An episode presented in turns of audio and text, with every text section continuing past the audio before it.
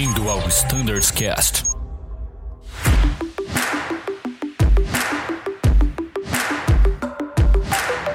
Fala pessoal que acompanha o Standards Cast, sejam todos muito bem-vindos a mais um episódio. Na verdade, o início de uma grande série que nós estamos programando para comentar um pouco sobre regulamentos de tráfego aéreo.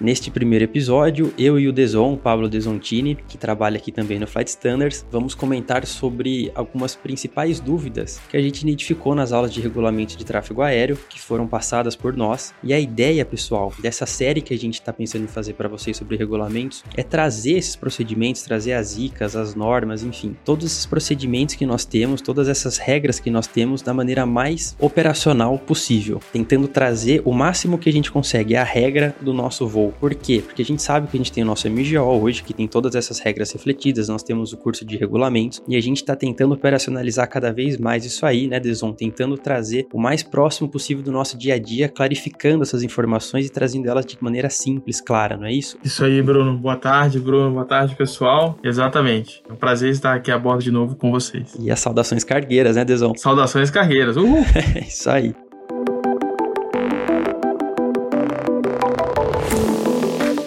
Bom, Deson, então, cara, vamos começar nosso bate-papo aqui, pessoal. Eu acho que esse assunto é muito importante, né? E recentemente mudou várias vezes, inclusive, né? Desde o começo do ano aí, o nosso setor de planejamentos estratégicos lá com o comandante Luke tem trabalhado muito esse tema com o DCEA, que é a questão dos mínimos que nós temos para decolagem. Deson, a gente sabe que a gente tem essa informação em QRH, a gente tem essa informação no MGO e a gente pode acordar um dia em Curitiba, ir para o aeroporto, precisar fazer uma decolagem e a gente vai estar tá com a visibilidade, por exemplo, abaixo de 400 metros. A gente vai ter um RVR de 350 metros ou um valor inferior a isso. A gente vai ter que abrir o nosso Additional Procedure ali na hora, que é o recurso mais simples, que a gente tem mais rápido de conseguir essa informação, e lá vai ter a tabela com os mínimos para decolagem. Mas dentro daquilo, né, olhando aqueles mínimos, a gente tem todas as siglas, tem o glossário embaixo do que cada sigla significa, mas o que, é importante o piloto se atentar para essa operação, né? Para quando ele for determinar os mínimos para decolagem dele. É verdade, Brunão. Esse é um tema que tem gerado bastante dúvida, né, em nossas aulas, principalmente porque houve uma mudança recente que depois foi corrigida, né, como uhum. você bem falou,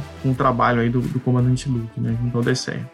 Nós temos hoje é, valores né, de, de mínimos para decolagem FR que eles estão atrelados à presença de stop bars. Né? Eu até brinco nas aulas de regulamento, né? Falo assim, stop bars, onde vivem, né? Onde estão, onde encontrar, né? Igual é, hoje no, no programa da sexta-feira à noite, né? Então, essa informação a gente só vai encontrar, pessoal, da Stop Bar no IP Brasil, tá?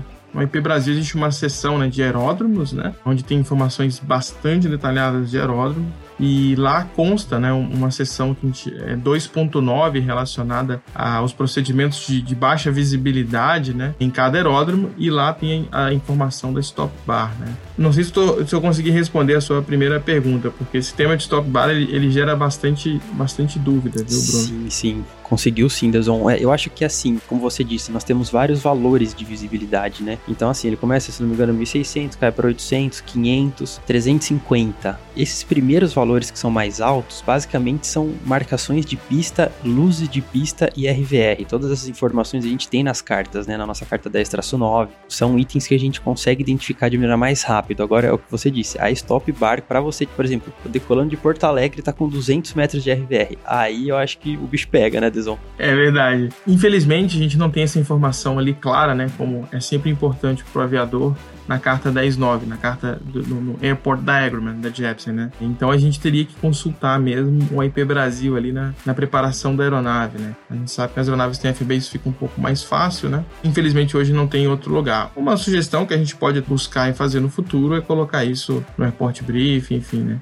É um estudo que, quem sabe, a gente pode fazer aí no Flight Stand. Com certeza, eu acho importantíssimo. Então, você que está chegando para decolar de, não sei, Guarulhos, Curitiba, você viu que a visibilidade está marginal tá com um valor muito baixo, né? Durante a sua preparação de cabine ali é muito importante você saber que essa informação está disponível lá no nosso IP Brasil.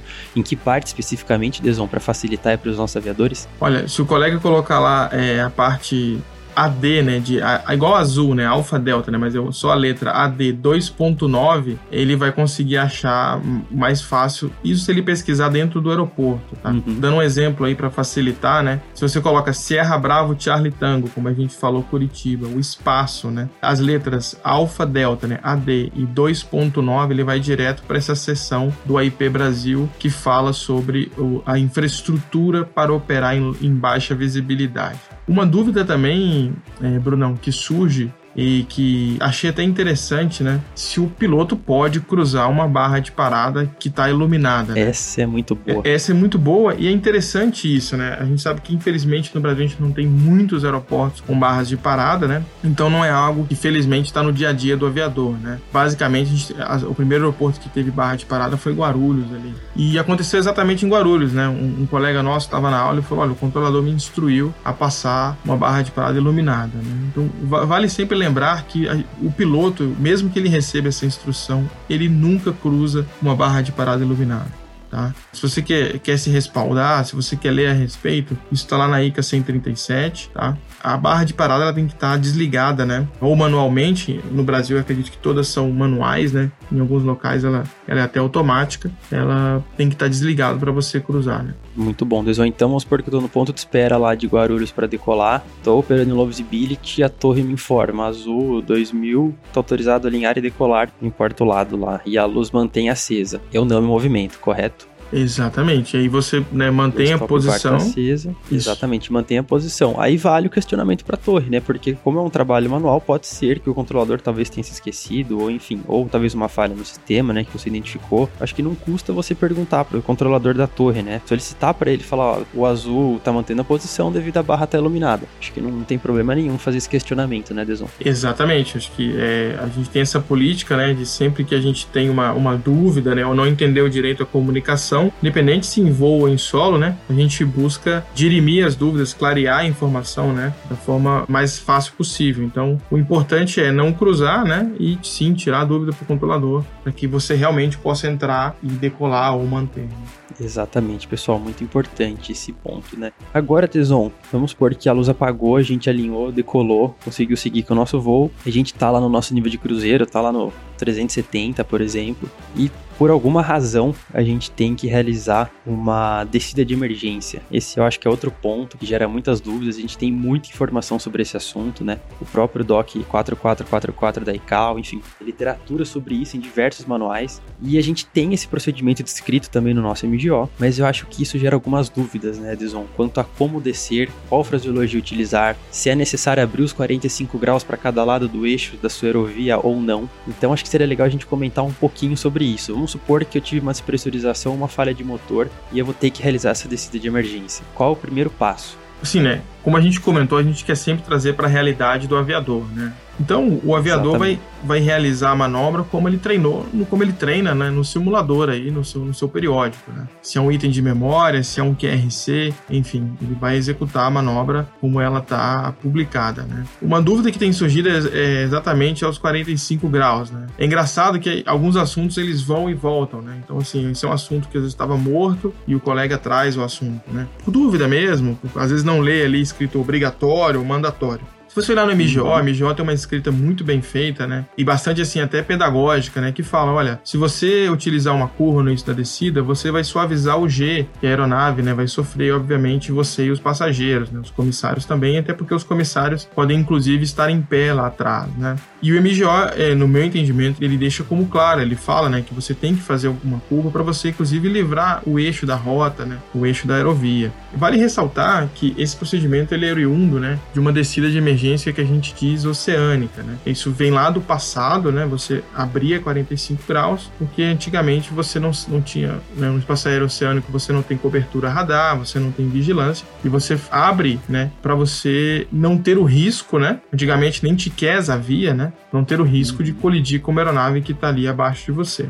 Obviamente, né, que no MGO a gente não tem uma descida continental e uma descida oceânica. A gente tem um procedimento só, que ele está muito bem escrito. Uhum. E sim, no meu entendimento, a gente tem que abrir para um lado ou para outro. A gente não estipula o lado, né? Acho que seria até demais ali. E os manuais de cada frota, né? Eles abordam isso, de você selecionar ali o modo heading, né? E girar o knob para algum lado. Não, ninguém vai ficar contando se você abriu 44 ou 46. Exatamente. Mas no primeiro momento, né? Ter esse, essa ideia de que você precisa livrar ali algum obstáculo que está embaixo. Né? Com certeza. E, e como você muito bem disse, né, livrar a aeronave, hoje a gente tem o nosso TCAS, então a gente sabe, né, a gente voa cruzando várias aerovias, então assim, pode ser que dos dois lados você tenha, né, aeronaves ou enfim, tem uma aeronave na proa logo abaixo, uma aeronave cruzando abaixo de você, né, nada te impede de julgar ali no momento, né, Deson, e fazer a descida como aplicável para o momento, né. Você precisa, por exemplo, descer na proa ou curvar, sei lá, você disse 15 graus para um lado, o julgamento ali também é muito importante, né, não só, pô, se eu vou abrir 45 que eu vou descer, é muito importante você estar tá consciente da sua localização, de onde você está voando, do que está ao seu redor, né, não só de elevações, mas de aeronaves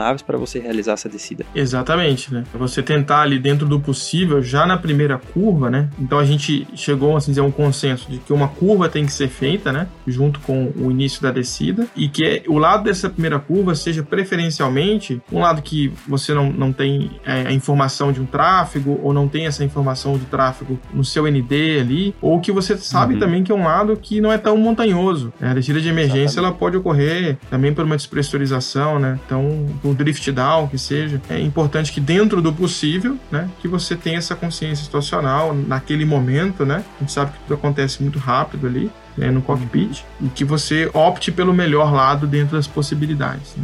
Com certeza, Deson. E outro ponto que é muito importante, né, para a gente chamar a atenção do controle, né, claro que a gente vai informar, né, vai, dependendo da situação ou não, vai declarar um Mayday, dependendo da falha, né, e do julgamento da tripulação, e você vai inserir o código 7700 no transponder, né, isso vai alertar de imediato o controle. Você foi o controlador, você sabe muito bem o que isso significa para vocês lá na hora que alguém ativou 7700. Acho que na hora o controlador bate o olho em você e fala, pô, ele tá descendo, tá descendo muito, né, é uma descida de emergência, ele vai saber que você tá fazendo isso, né, então isso é muito importante também, né, é muito importante, né? Se eu não me engano, acho que não conheço todas as frotas, mas esse, esse flow, né, é do monitoring, né? De colocar o transponder uhum. aí. É, assim como a gente liga as luzes, né? Algumas aeronaves você liga as luzes, também as landing lights, para ajudar a identificar que você está fazendo uma descida, né? Você liga o 7700 para informar que você está numa situação, primeiro, que você é, não consegue seguir uma instrução direta do controlador. Isso hoje flasha ali, né? Isso pisca no radar do controlador em vermelho, né? Para ele saber, opa, eu tenho que dar mais atenção para esse tráfego, né? Isso me lembra um caso que aconteceu comigo, né, como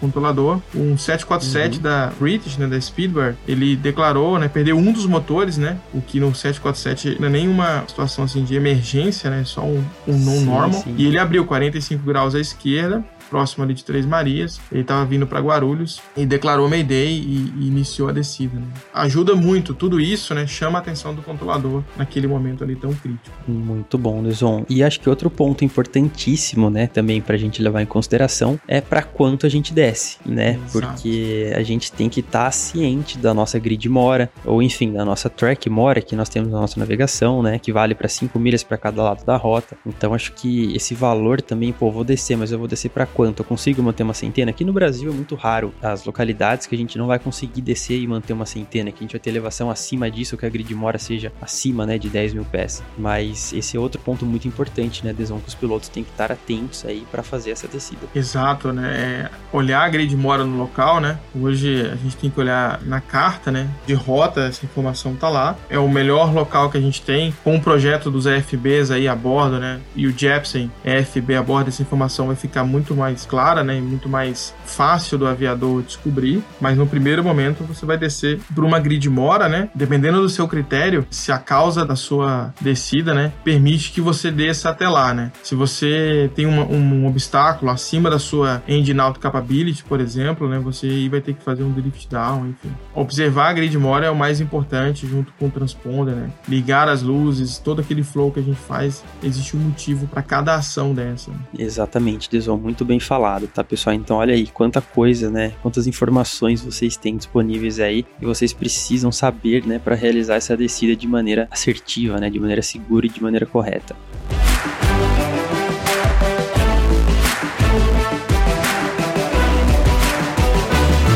Pessoal, infelizmente nosso tempo tá chegando ao fim. Nosso bate-papo com o Deson tá muito legal, mas ele não acaba por aqui não. Logo, logo tem mais. A gente continua nossa conversa com o Deson, trazendo muito mais conteúdo sobre regulamento de tráfego aéreo para todos vocês. Acompanhem nos próximos episódios.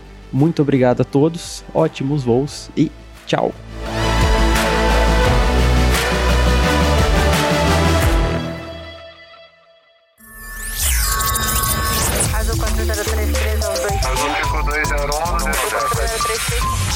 Você ouviu ao Standards Cast.